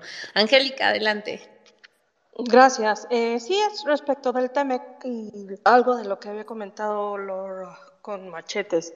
Eh, no, yo creo también se, se, tergiversó un poquito y no me refería a mm, bajar el, la información o lo que eh, comenté de mm, lo que estaba sucediendo, por ejemplo, en toda esta controversia del TEMEC al resto de la gente. No me refería a hablar con la gente que mm, eh, está muy a favor de, López Obrador y Morena y la 4T. No, eh, me refería a la gente normal, común y corriente que eh, sepamos tal vez no tiene esa, ese gusto por ese tipo de, movimiento, ese tipo de, situación política. ¿Por qué? Porque la gente que, que ya está casada con la 4T no la vamos a quitar de ahí ya están eh, más que remendados y más que comprados y va a ser tiempo perdido. Sinceramente he estado en campo, sigo estando en campo, soy autoridad auxiliar por parte de mi comunidad y de verdad no cambian de parecer ni van a cambiar por las dádivas que justamente estaban comentando que tienen. Entonces, eh, a ellos no les vamos a cambiar, ellos ya están casados y requete casados. A lo que me refería es a bajar, por ejemplo, todos estos temas de la controversia que se está eh, manejando ahorita del TEMEC, que mucha gente desconoce. Ah, lo, ven en las noticias, lo ven tal vez en los teléfonos, lo ven pasar, pero no saben ni siquiera de qué se trata. A eso me refería con bajar el mensaje, no solamente de las redes sociales, sino con el, no sé, el señor del, pan, el señor del café, eh, nuestro taxista, o nuestros compañeros de trabajo que sepamos que justamente eh, no tienen toda la película. Vamos a manejarlo así como si fuera una película, pero que no vieron completamente el tráiler o que no han visto justamente la película. A eso me refería y tal vez lo, lo malinterpretó, quedó un poquito corta la explicación. A eso me refería. Entonces, hay mucho justamente que comentar del tema y es un tema interesantísimo nos ha dado beneficios a lo largo de tantos años que ya lo vemos como algo común. Y ahora que viene todo este escándalo por parte de un ignorante que, que además de todo nos gobierna malamente, bueno, pues entonces vienen los problemas y nuevamente sale la división tan marcada entre la población, ¿no? Pero yo creo que nunca es tarde Nunca, nunca es tarde para poder darle a entender a nuestros compatriotas, a nuestros paisanos, a nuestros vecinos, a la gente de nuestra comunidad o nuestro trabajo, o inclusive a nuestra familia, que inclusive ya hay familias divididas por la opinión política, en la que, bueno, es que hay que darles a entender toda la película para que justamente de esos comentarios eh, vayamos haciendo como la cadenita y la cadenita y la cadenita para que estemos mejor informados. A eso me referí. Muchas gracias. Gracias eh, por tus comentarios, Angélica.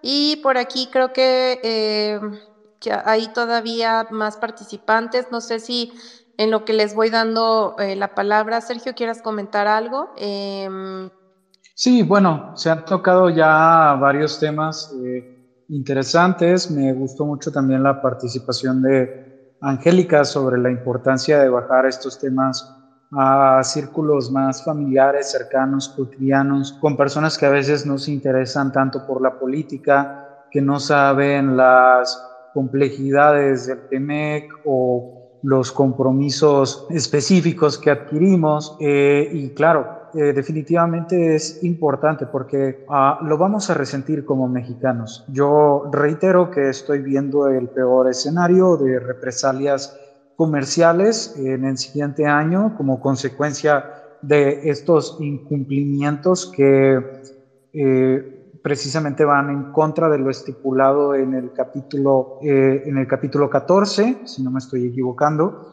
del TEMEC y como estamos yendo contra lo estipulado en el capítulo 14, que es el capítulo de inversión eh, en el TEMEC, definitivamente vamos a ver represalias arancelarias y una pérdida también de confianza que es un poco más difícil de cuantificar a veces.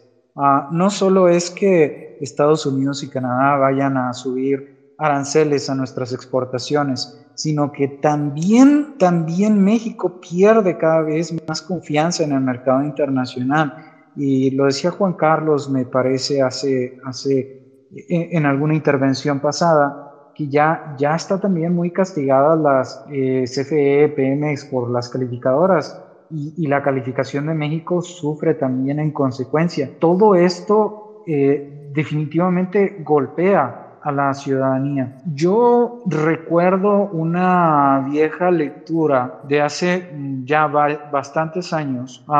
Lamentablemente les quedo a deber el título del libro, pero era un libro muy interesante que hablaba sobre instituciones, crecimiento económico, inversión y demás.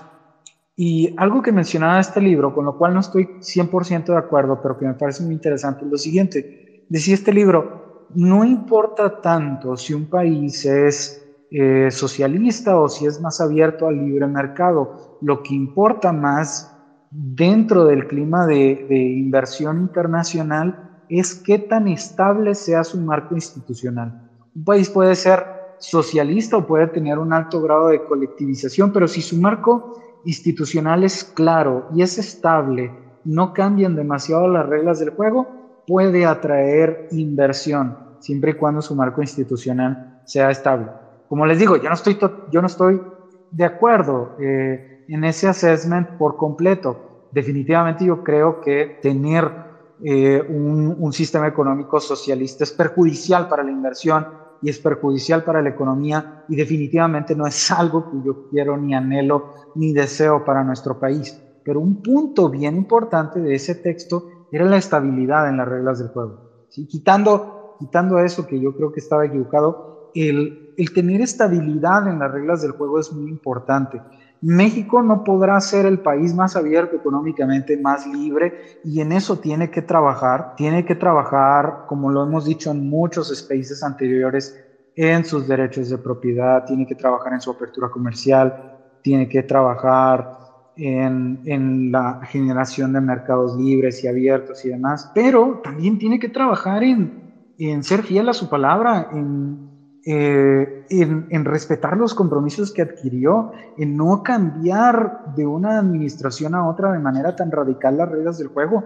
Tiene que haber una continuidad, tiene que ser en, en las cosas que debe serlo gradualista para ir ir cambiando de manera positiva en distintos frentes y no irrumpir con cambios en las reglas del juego que generen una desconfianza. Eso va a ser difícil de cuantificar, eh, pero definitivamente lo vamos a ir experimentando y nuevos socios comerciales que podamos tener no van a querer entrar tan, tan, eh, tan fácil a, a, jugar con un país como este, sino si, si ven que la experiencia que tenemos con el socio comercial más importante no ha sido positiva. Ah, definitivamente es algo que tenemos que bajar. ¿Cómo lo bajamos?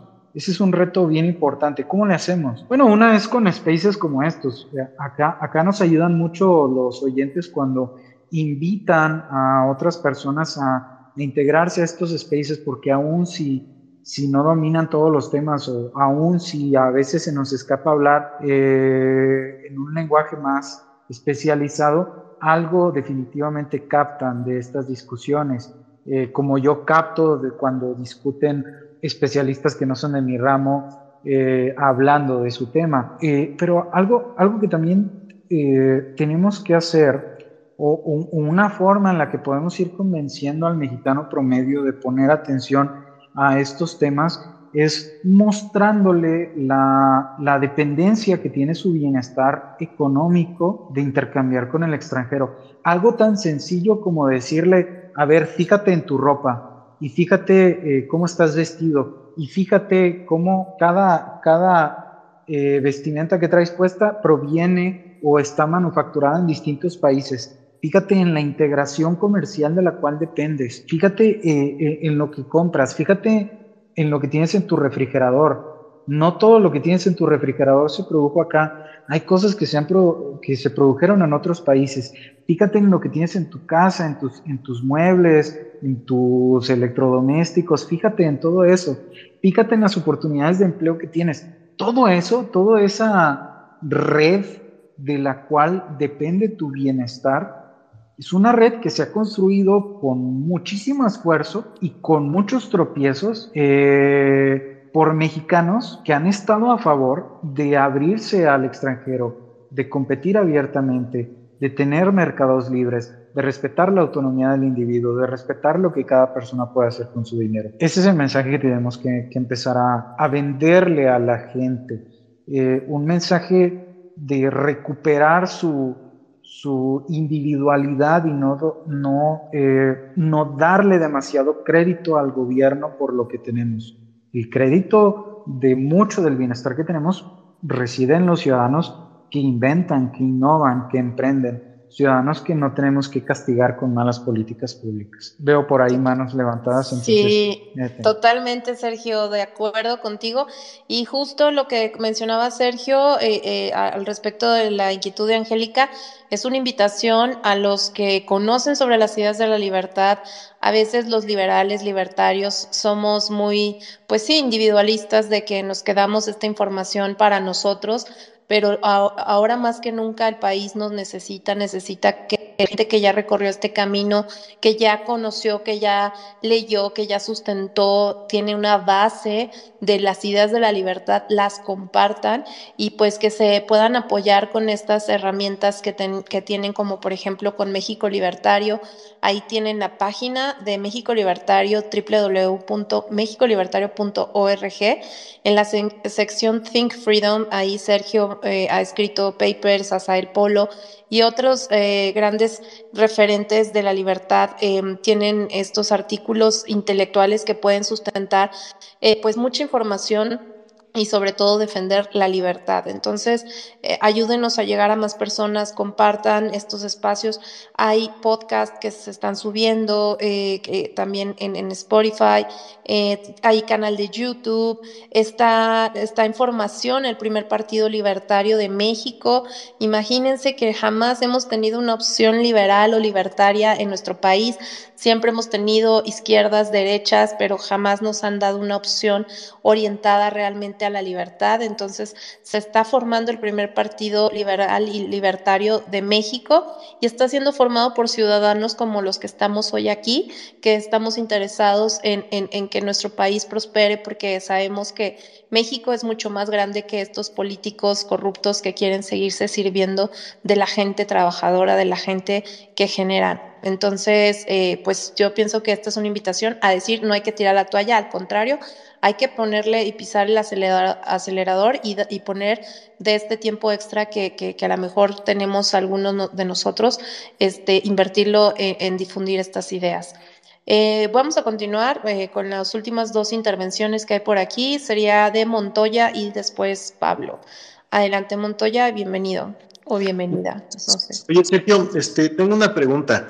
Eh, eh, ahorita, como consecuencia económica del incumplimiento del, que podemos tener, este, eh, Estados Unidos va a responder con aranceles o puede responder con aranceles. ¿Qué tan factible ves que Estados Unidos, en vez de responder con aranceles sobre productos mexicanos, directamente responda sobre un arancel a la exportación de crudo de Pemex a Estados Unidos o la exportación de crudo de México a Estados Unidos con un arancel en porcentaje del mismo tamaño que es, y qué tan posible es que haya aranceles de exportación, es decir, eh, aranceles de exportación de diésel y gasolina o gas, diésel, gasolina o gas de Estados Unidos hacia, hacia México. Eso sería un directo, directo, eh, eh, este, directo impacto y directo castigo o directo, este, consecuencia hacia el mismo mercado del cual eh, México está afectando en, las inversiones petroleras. ¿Cómo lo ves? Podría suceder, pero eh, es más probable, fíjate, las decisiones de aranceles, de, los aranceles que se ponen sobre la exportación, toman en cuenta varias, varias eh, dimensiones o, varias, o varios factores. No solo es el factor de castigar directamente como que a la industria a la que eh, eh, en este caso, o al sector que en este caso, o a la empresa, perdón, en este caso está apoyando el gobierno actual, que son Pemex y CFE, no, no solo va por ese lado, tiene que tomar en cuenta, se tienen que tomar en cuenta varios factores. Primero, un arancel sobre las exportaciones de otro país eh, pues es un arancel que también te pega. Entonces también tienes que calcular eh, dónde quieres poner el golpe, porque si, si, si vamos a suponer que yo le pongo aranceles a la importación de petróleo mexicano, pues yo le pego directamente también a mi industria energética que va a tener que pagar más por ese petróleo mexicano. Entonces, ¿me conviene? ¿No me conviene? Eso es algo que se tiene que eh, de alguna manera ponderar. Ese es un factor. O sea, tienes que, tienes que ponderar el daño o el perjuicio que le vas a generar a tus propios consumidores. Primer factor, o uno de los factores que se tiene que tomar en cuenta. Segundo factor, gran parte de la decisión de cómo se ponen los aranceles tiene que ver eh, con, con qué sectores puedes tú eh, perjudicar a manera de presionar al otro gobierno a eh, recular de su decisión, o sea, retractarse de su decisión, a soltar un poco eh, la decisión que había tomado y que generó toda la controversia. Entonces, muy probablemente Estados Unidos va a buscar o buscaría a sectores eh, exportadores mexicanos a los que les pudiera pegar con este arancel y que fuera factible que se organizaran políticamente para presionar al gobierno mexicano a recular de su posición, ¿no? Entonces, tendríamos que ver también la importancia de otros sectores dentro de dentro del mercado de exportaciones mexicanas, en particular, por ejemplo, el sector automovilístico, que es un sector importante eh, en nuestro país y al que probablemente también eh, perjudicarían con, con aranceles a la, a la exportación. Eh, tendríamos que ver cómo le, le, pega, por ejemplo, a las exportaciones de azúcar, jitomate u otros bienes y cómo, y cómo, qué tan factible es que el castigo a esos sectores provoque que estos sectores se organicen políticamente para presionar al gobierno actual. No sé si me explico, pero tanto factores económicos como factores políticos son los que entran en juego en la decisión del gobierno estadounidense para castigar eh, de cierta forma al gobierno mexicano. Y por ejemplo, el arancel la remesa, Sergio, la, remesa eh, de gasolinas, diésel y gas, este, eso pienso yo perjudicaría a México porque México este, compra toda la gasolina, dice y a Estados Unidos. Y eso favorecería la economía de Estados Unidos porque ellos necesitan gasolina, diésel y gas para bajar sus precios localmente. Otra vez, es que como que no, no entendí bien la comentario. conocemos los aranceles de exportación, o sea, los aranceles que, que, que México tendría que exportar a Estados Unidos. Pero ¿qué tal si es al revés? Puede ser arancel a la, a la, a la, importación o, o, de exportación de Estados Unidos hacia México.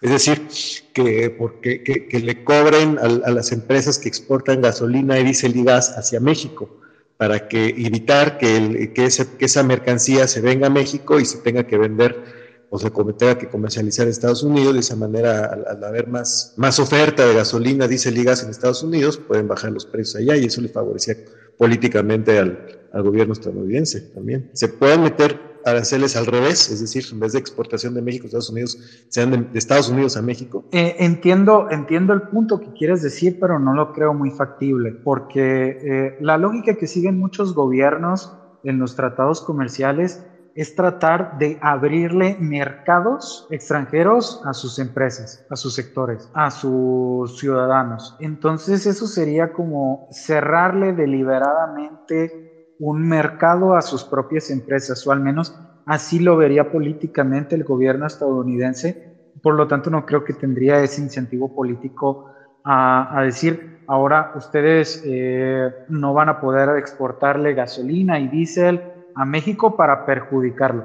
Claro que nos, nos eh, perjudicaría tener ese canal cerrado como consumidores, definitivamente nos perjudicaría, pero no lo veo como, como algo que le haría lógica al gobierno estadounidense cerrarle este mercado mexicano a sus propios productores. ¿sí? No sé si me explico, pero no, no lo vería como una lógica propia del, del, gobierno estadounidense. Pero sí, sí nos perjudicaría si pasara algo así, claro. Perfecto, okay. chicos. Pues muchas gracias, eh, Montoya. No sé si, eh, que, bueno, ya creo que ya por ahí ya quedó resuelto su, su pregunta y vamos a por, con la última participación que sería de Pablo Ortiz. Adelante, Pablo, bienvenido. Ay, perdón, se bajó y ya lo estamos recuperando. A ver si si lo podemos recuperar. A ver, Pablo, adelante, bienvenido. A llegar, eh, yo decía, conozco esa voz y me da mucho gusto que ya están consolidando lo del partido y de verdad mucho, mucho éxito. Y bueno, pues les, les quería compartir que justamente hace ratitos hizo otros países también sobre, sobre el tema. Eh, puntos muy relevantes que se está en un periodo de 75 días como periodo de cura para antes de que realmente se integre el, el, el panel eh, lo que nos compartía Sergio. Eh, es muy importante, fíjense que, bueno, eh, ahí, ahí nos, nos decían que obviamente el, el, país toda esta situación del TMEC ha sobrevivido por lo, por lo perfectamente estructurado que se hizo anteriormente y que, bueno, ahorita de milagro le está sirviendo a este a este disque, perdón que lo diga así, para la gente que crea, pero yo lo veo así, disque gobierno, Em, toda la problemática. ¿Por qué? Porque teníamos que haber ya estado trabajando en materia realmente aduanera y no militarizar, en materia eh, agroindustrial no se hizo, en materia laboral la flexibilidad que, tanto pide Estados Unidos no se ha hecho, en temas de sindicatos, en temas de autoridades. Entonces aquí lo, lo, lo importante es de que, bueno, hoy, hoy llega Ken Salazar y dice desde Hidalgo, no, la agenda, el TEMEC va a continuar y de hecho la agenda de inversión de Estados Unidos no se va a ver afectada. Yo creo que, como, como bien se, se, ha comentado aquí, estamos especulando. Alguna gente puede en, Estados Unidos o en alguna situación pueden estar deteniendo los montos de inversión, no tanto las eh, inversiones por la situación de mano de obra y geopolíticamente lo, lo que representamos, pero sí nos va a afectar en cuanto a los montos de inversión. Ahorita deberíamos realmente, estamos en una situación privilegiada que deberíamos estar aprovechando, lo han dicho especialistas de todo el mundo, y seguimos con esta postura de que los anti-yanquis, anti quién sabe qué, realmente ese es el riesgo, porque si, si continúa este, este gobierno, eh, bueno, que esperemos que no, pero si llegaran a continuar, imagínense, estamos hablando que ahorita tenemos una tasa del 56% de informalidad, imagínense un sexenio más con este tipo de gobiernos, vamos a llegar al 70% y va a ser más fácil crear, poner un puesto que poner una empresa, tener todos estímulos y eso es lo que debemos de ver, de veras, estamos ante una situación terrible, como nos compartía Sergio, sí, lo, del, lo de los artículos y los capítulos es muy delicado, todavía se, pues ojalá nos tenemos que involucrar mucho la sociedad civil, eh, tenemos que hacer las presiones porque ya ven los dobles discursos que está manejando este gobierno, que es lo preocupante, ¿no? La inversión interna también está esa es la que está ahorita también en una situación preocupante. Vemos la crisis de la agroindustria, ahorita con la guerra, con el trayendo el maíz que bueno, esto ya viene de antes, pero estar ante estas situaciones, de verdad, somos un país tan privilegiado que en lugar de estar viviendo estas situaciones deberíamos estar eh, eh, disfrutando el crecimiento que está frenado. Entonces, eh, pues bueno, se los quería compartir. excelente, Sergio, qué gusto también es. Hoy, hoy tuve la, la, la oportunidad de estar con con puros especialistas en TEMEC y de verdad no saben cómo, cómo les agradezco que desde el lado ciudadano de a pie nos estén instruyendo y, pues vayamos hacia adelante, ¿no? Porque tenemos un enorme reto y yo creo que si no nos juntamos eh, va a estar muy, muy difícil. Y se los agradezco mucho, libertad, eh, eh, de verdad, un privilegio el que me hubieras proporcionado el micrófono y pues bueno, aquí sigo escuchándolos. No, pues nosotros encantados de que sigan participando personas como ustedes, Pablo. de verdad que es muy valioso esta participación ciudadana. Repito, es necesario que los mexicanos nos sigamos involucrando, que sigamos opinando, porque em, de verdad no los políticos nos van a seguir tomando el pelo de que con sus propuestas populistas eh, México va a ser mejor y pues entre más nos informemos vamos a, a, reforzar que los países más prósperos lo lograron gracias a sus ciudadanos, no a políticos. Lo que necesitamos es que los políticos hagan más de lo que menos están haciendo, que es garantizarnos seguridad y justicia. Entonces, pues bienvenidos aquí a, todos los que quieran participar y a difundir las ideas de la libertad. Y pues ahora sí llegamos al final de este space, que la verdad estuvo buenísimo. Sergio, eh, no sé si quieras compartirnos por último tus redes sociales, dónde te pueden contactar. Eh, igualmente, algún anuncio que quieras hacer, adelante. Ah, muchísimas gracias, muchas gracias a todos por sus palabras tan amables. Eh, por su participación. Hubo excelentes apuntes, aprendí mucho de esta conversación eh, y pues me llevo, me llevo de ustedes esta inquietud de seguir comunicándole a la sociedad civil sobre los problemas que enfrenta México si no enciende las alarmas en estos temas. Es un tema muy importante el de la integración comercial, gran parte de nuestra actividad económica depende de ella y no ponerle suficiente atención es un pecado de omisión gravísimo que no solo cuesta bienestar para los consumidores, sino empleos que no sería fácil recuperar por la falta de flexibilidad de nuestro mercado laboral. Ah, me mencionabas lo de las redes, ustedes me pueden seguir aquí por Twitter, eh, claro que sí, y también en Facebook escribo ocasionalmente en una página que se llama Tu Economista Personal. Es una página desde la cual comparto reflexiones económicas en distintos temas. Genera luego mucha controversia porque no tengo puntos de vista eh, que sean muy típicos en México, como, como es normal entre quienes defendemos las ideas de la libertad, pero hay que, hay que defenderlas y con, y con, con, con mucha, eh, con mucha seriedad y con mucha responsabilidad y también con mucha valentía. Eh, y también, bueno, eh, claro, está la invitación a que lean los artículos que un servidor y otros especialistas comentamos y subimos para México Libertario. Hay un artículo de un servidor precisamente sobre este tema en la página de México Libertario. Por acá también está Asael acompañándonos y hay otros eh, autores más que, que tratamos de, tocar distintos puntos de la economía eh, cotidiana y de, y de hablarlo desde un punto de vista liberal, pero no con ese sesgo ideológico que tristemente caracteriza a algunos liberales, sino con el convencimiento de que estas ideas tienen un sustento más allá de, de, más allá de emociones o de intuiciones de ese tipo, sino que tienen un sustento económico y filosófico fuerte. Ah, muchísimas gracias eh, y bueno, nos vemos en, en un próximo intercambio de ideas. Gracias. Gracias, Sergio. Y pues bueno, ahí está la invitación a seguir participando y también los invitamos a que sigan la cuenta de Partido Libertario MX Recuerden que estamos formando el primer partido libertario de México, el primer partido liberal con ideas orientadas a la libertad. Eh, si están cansados de izquierdas y derechas, eh, únanse porque necesitamos más ciudadanos comprometidos que puedan hacer realidad esto. Estamos... Eh, colectando lo que son 7.000 firmas, que es lo que nos pide el INE para la conformación de la APN, el futuro es libertario, y que si logramos eso, pues estamos a un paso de ser un partido. Entonces, eh, por favor, ahí sí pueden seguir la cuenta del Partido Libertario MX nos harían un gran honor y un gran favor a, la, difusión de las ideas de la libertad. E igual, pues ya saben que México Libertario es su casa para todos los que quieran participar y visitarnos. Muchísimas gracias, que pasen una feliz noche y no olviden que el futuro es libertario. Hasta la próxima, bonita noche.